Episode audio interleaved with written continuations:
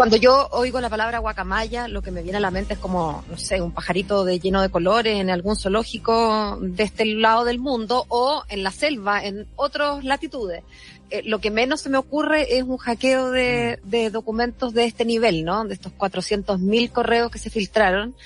Que bueno, lo único que traen consigo es preguntas, qué contienen y cómo, cómo compromete ese contenido la seguridad, qué significa en términos de vulnerabilidad lo que ha pasado y bueno, y qué se hace, no solamente para contener o reparar lo que ya salió del ámbito de lo privado, sino para prevenir que pase esto en el futuro.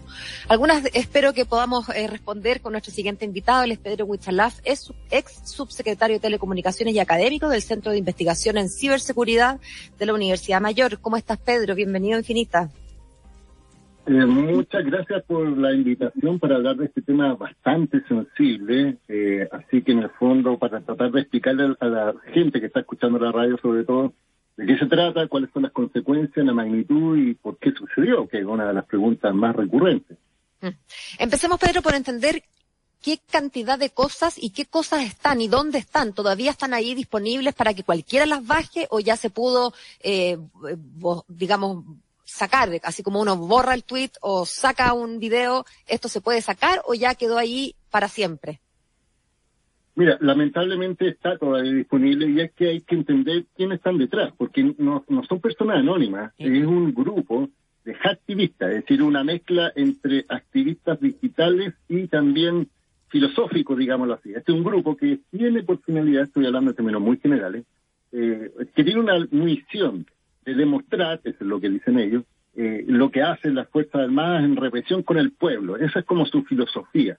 No, no tan solo lo han hecho, ojo, con Chile, porque también están amenazando de que tienen información eh, de otras Fuerzas Armadas de otros países, como El Salvador, Perú, México, eh, y lo que pasa es que Chile fue el primer país en que se reveló. Y, y, y paradójicamente, mira cómo son las cosas, lo realizan el mismo día lunes, que es el día de las glorias del ejército, es decir, aprovechan ese día en particular para poner a disposición estos correos, que en definitiva es una cosa súper compleja, por, voy a, generalizarlo.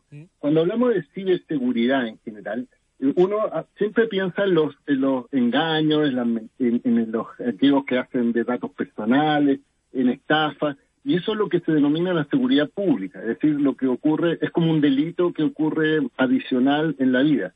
Pero cuando hacen hackeos de, en este caso, del Estado Mayor Conjunto, que son los que están en el Ministerio de Defensa, están comprometiendo los intereses del país y aquí hay una clara vulneración de la ciberseguridad de la defensa nacional. Entonces, en definitiva, lo que ellos hicieron es aprovechar una vulnerabilidad que tenía los servidores de correo del Estado Mayor Conjunto. Vulnerabilidad, que hay que decirlo, dicha sea de paso, se había mencionado de julio del año pasado que estaba disponible un parche de seguridad porque había una vulnerabilidad en los sistemas informáticos, no aplicaron el parche de seguridad y eso hizo que este organismo, eh, este, este grupo de activistas, aprovecharan esta vulnerabilidad ya en, en abril hicieron la, eh, eh, una primera intervención y después publicaron. Por eso hay correos electrónicos. Pedro, Pedro, déjame pararte un segundito para entender cuando hablamos de este aviso de vulnerabilidad y este parche que estaba disponible. ¿Quién sabía y quién no aplicó el parche curita o cómo se llame? Sí, mira, lo que pasa es que en términos generales todos los software eh, tienen eh, constantes actualizaciones. Este es un software que está gestionado en los correos, en los servidores de correo y siempre se hacen esas notificaciones. Por ejemplo, uno, cuando tiene un computador en su casa y actualiza Windows, sale eh, la lista de partes que hay que actualizar y uno llega y aprieta el botón y actualiza el sistema operativo. Si uno no lo actualiza, queda con esa vulnerabilidad y uno es corre el riesgo, digámoslo así, de tener esa vulnerabilidad. Acá pasa que se mezclan también dos organismos, hay que tener mucho eh, ojo con eso porque el Ministerio del Interior de Chile tiene una unidad que se llama el CECID, que es el Centro de Incidentes y Respuesta, que da aviso a los organismos públicos cada vez que hay un parche de seguridad para que actualicen su sistema. De hecho, paradójicamente, ayer mandaron un aviso de esta vulnerabilidad que está presente de julio del año pasado y ellos explican que es la cuarta vez que ratifican. O sea, si yo leo entre líneas, el CECID lo que está diciendo es ojo, nosotros hemos avisado cuatro veces y si desde el, la de, defensa, en este caso, no han aplicado el parche, es responsabilidad de ellos. Pero eso da a pensar que todavía hay organismos públicos que tienen esa vulnerabilidad. O sea, hay que preocuparse no tan solo por este hecho, sino que por los futuros que podrían ocurrir. Entonces, avisan y los organismos técnicos internos de, la, de cada organismo, o, en este caso del Ministerio de Defensa, el Comando de Estado Mayor Conjunto, deberían haber aplicado este pacto. O sea, es el primer error que yo siento que es más bien técnico, pero también hay un error superior, que son los encargados de la ciberseguridad. Por eso, si uno ve, eh, se va, se retira, lo, lo sacan al, al, general encargado del Estado Mayor Conjunto por su responsabilidad más bien funcional y administrativa, y se abren los sumarios y se abre la justicia militar y se abre el Ministerio Público, pero en la práctica aquí hay un error amateur, perdona que sea tan sincero, porque es lo más básico de estos sistemas es que se actualicen. Porque otra cosa que hubiera sido un hackeo elaborado, como existe, que hay una explotación del zero day, que se denomina decir de cosas que no se sabían, pero acá eh, es un problema más eh, básico elemental y eso demuestra un cierto grado de vulnerabilidad del sistema, no tanto informático, sino de las personas y de las responsabilidades. Pedro, eh, eh, una de las cosas de este caso que se hacen difíciles de entender es que una vez más, como país, somos bien buenos en llegar al diagnóstico, pero en la solución nos terminamos quedando una cantidad de tiempo que resulta un poco insólita. Lo digo porque esto de hackeos a instituciones del Estado lo hemos estado viviendo de manera un poquito más masiva hace por lo menos dos años, ¿no? Hackeo al Banco Estado, hackeo al Estado Digital, con las claves únicas, nos hemos enterado de eso y se hablaba constantemente del concepto de el SAR de ciberseguridad. El SAR de ciberseguridad que en algún minuto se iba a terminar nombrando después de que estuviera vacante durante mucho tiempo y nos hemos enterado bastante poco sobre si es que se ha aplicado efectivamente alguna solución, alguna medida para tratar de mejorar la ciberseguridad del país y por lo que hemos visto ahora, la verdad es que seguimos con, la verdad, un protocolo bastante amateur al minuto de tratar de proteger los datos digitales. Completamente de acuerdo contigo, Matías, porque esto es un tema técnico, pero también es un tema de política pública de mediano y largo plazo. Quiero aclarar una cosa. En el y no es un tema político, sino que de política pública, insisto. Esa va mi, mi crítica. En el último día del gobierno del presidente eh, Piñera, se, se, mandó al Congreso un proyecto de ley que se llama Marco de Ciberseguridad e Infraestructura Crítica. ¿Qué es lo que hace este proyecto? Establece ciertos controles adicionales a ciertos organismos o sectores estratégicos para el país, estableciendo un estándar superior con responsabilidad, incluso con multa. Mm. Lo que ha pasado, ese proyecto está en el Congreso, no se ha avanzado, ¿y qué es lo que pasa en este momento? que el nivel de exigencia de ciberseguridad es la misma del Estado Mayor Conjunto que la persona que tiene una pyme en su casa y tiene una pequeña base de datos. Entonces, aquí hay también un tema de voluntad política de establecer eh, eh, niveles de exigencia superiores a entidades que, imagínate, el Estado Mayor Conjunto tiene información sensible. Personalmente, como investigador, yo accedí a los correos eh, con el ánimo académico, no con un ánimo Mm. intrusivo. Pero yo vi mucha información, por ejemplo, logística normal, por ejemplo, un correo que decía, eh, eh, eh, recibemos el estacionamiento a tal funcionario, pero habían documentos de inteligencia, habían documentos eh, de seguimiento de personas que forman parte de la estrategia de seguridad nacional, habían informes, incluso habían un correo que me dio un poco de risa, perdona que te lo diga, de una carta astral que una funcionaria le mandaba a otra. O sea, a ese nivel de detalle te puedo decir. Y, y lamentablemente esta información está disponible no tan solo para posibles delincuentes informáticos que se quieren lucrar, sino que también pueden ser afectados intereses patrios porque pueden haber agencias de terrorismo o incluso hoy día estamos hablando a partir del, del problema y del conflicto mundial que ocurrió en Rusia y Ucrania de las llamadas guerras híbridas. Es decir, no tan solo hay ataques de balas, de aviones, ejércitos, sino que también ciberataques y lamentablemente, y, y hay que tener mucho ojo, eh, Chile tiene desde el año 2017 una estrategia de ciberseguridad y se modificó un decreto donde Chile puede, ojo con lo que estoy diciendo, puede declarar la guerra a un Estado si otro Estado los ciberataca. Es decir, puede que no haya un disparo, y nosotros ataquemos o declaremos la guerra. Entonces, en este caso, si no es un grupo de hacktivistas y si hubiera sido un Estado el que está detrás en la intervención y afecta a nuestros intereses, podríamos declarar la guerra. Entonces, no es algo liviano y tú, tal como tú lo dices, otros organismos privados han sido hackeados, pero también públicos. O sea, hace unas dos semanas el CERNAC fue completamente pues. paralizado. Su Eso te quería preguntar, que siempre asociado a este tipo de acciones, eh, claro, hay activismo, pero la mayoría, pero mayoría de las veces hay una recompensa detrás. Hay un pago asociado que muchas veces puede ser en criptomoneda o lo que sea. O sea, secuestran básicamente los datos. En, en esta oportunidad eso tampoco ocurrió, o no sabemos si es que ocurrió, pero generalmente hay un pago asociado a esto. Es que por eso te digo, todo depende de la intencionalidad de los delincuentes informáticos. El caso CENAC fue un secuestro y exigencia de pago porque hay un lucro. Acá, esta organización de hacktivistas, ellos tienen por misión mostrar las debilidades de las Fuerzas Armadas, no lucrarse. Entonces, es otra de las finalidades. Entonces, por eso cuando uno habla de ciberseguridad, uno entiende que hay distintos eh, factores, vectores, intencionalidades. Voy a cruzarlo con otro tema que yo ayer lo, lo, publiqué para hacer referencia a una mirada más amplia. Imagínate que en, en Europa existe una agencia de ciberseguridad europeo y ellos establecieron un documento donde dice, mira, cada organización debería tener, para tener una debida ciberseguridad, 12 perfiles de profesionales y técnicos asociados a la ciberseguridad. Por ejemplo, uno encargado de la ciberseguridad dura, otro relacionado con pruebas, otro con educación, otro con el tema legal. Pero ¿qué pasa con las organizaciones chilenas? Tienen un profesional que tiene los 12 perfiles asociados.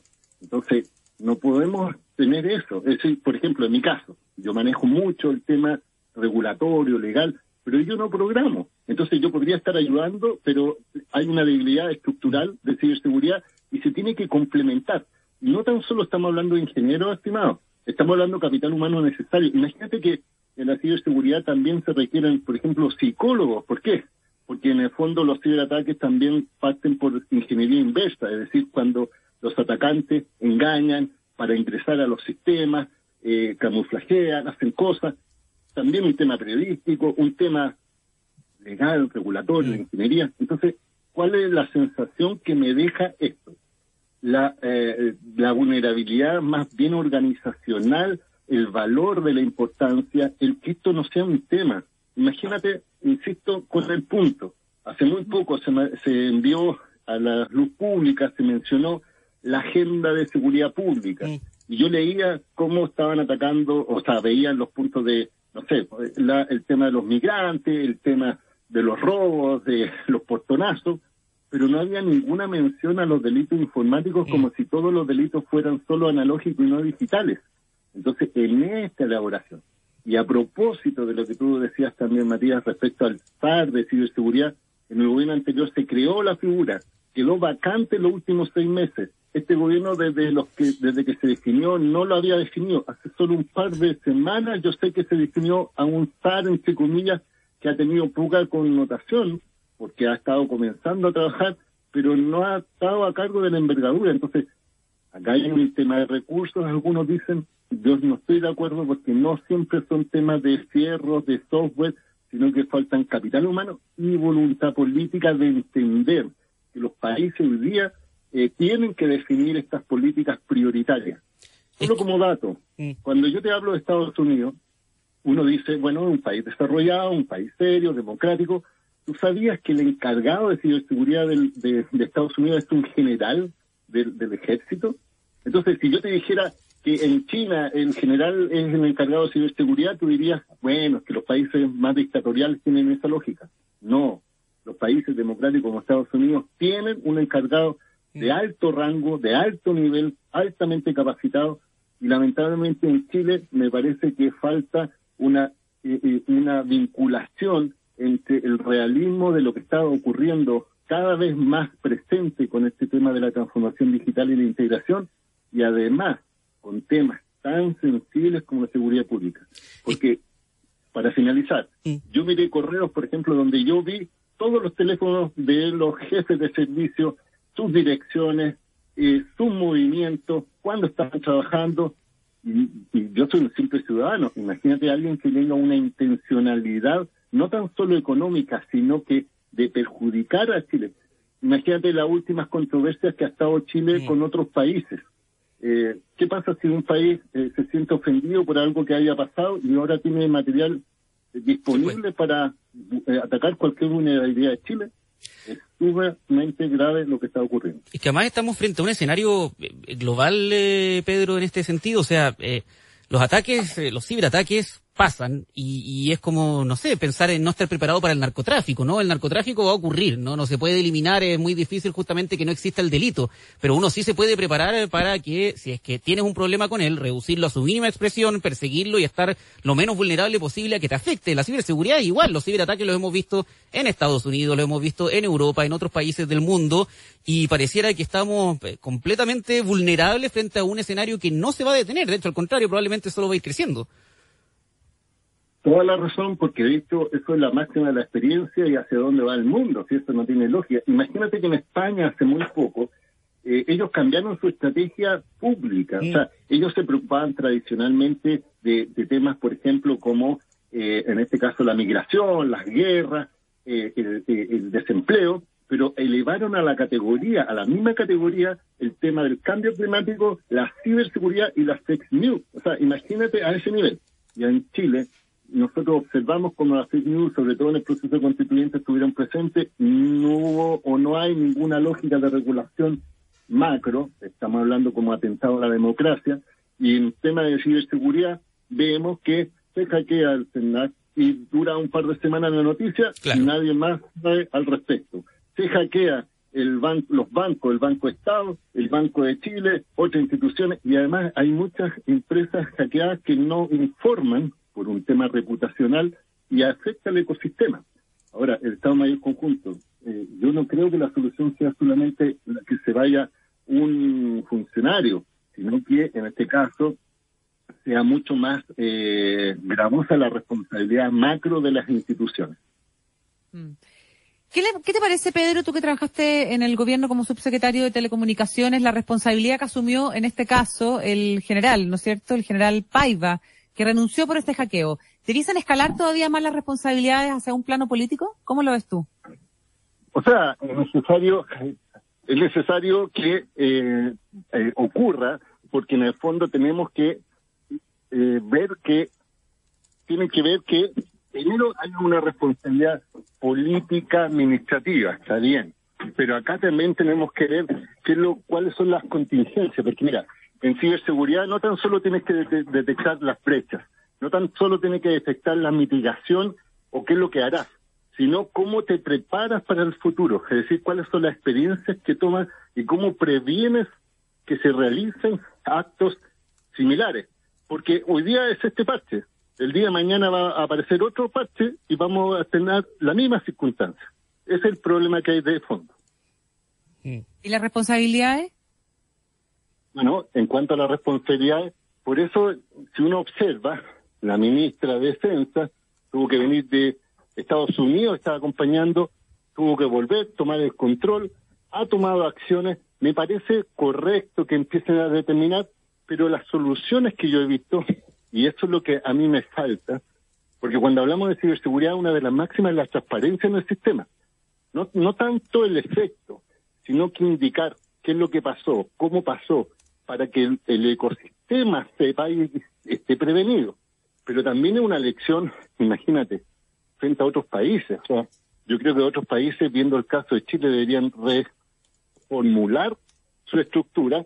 Yo creo que en el caso de Chile, existiendo una comisión, en este caso eh, de defensa y también de seguridad interior, existiendo una política, porque ojo, Chile tiene una política de ciberseguridad desde el año 2018, después de que ratificó el convenio de Budapest, que es un convenio de ciberseguridad, pero hace cuatro años no se actualiza esa eh, política nacional de ciberseguridad. Entonces tenemos los mismos estándares de hace cuatro años.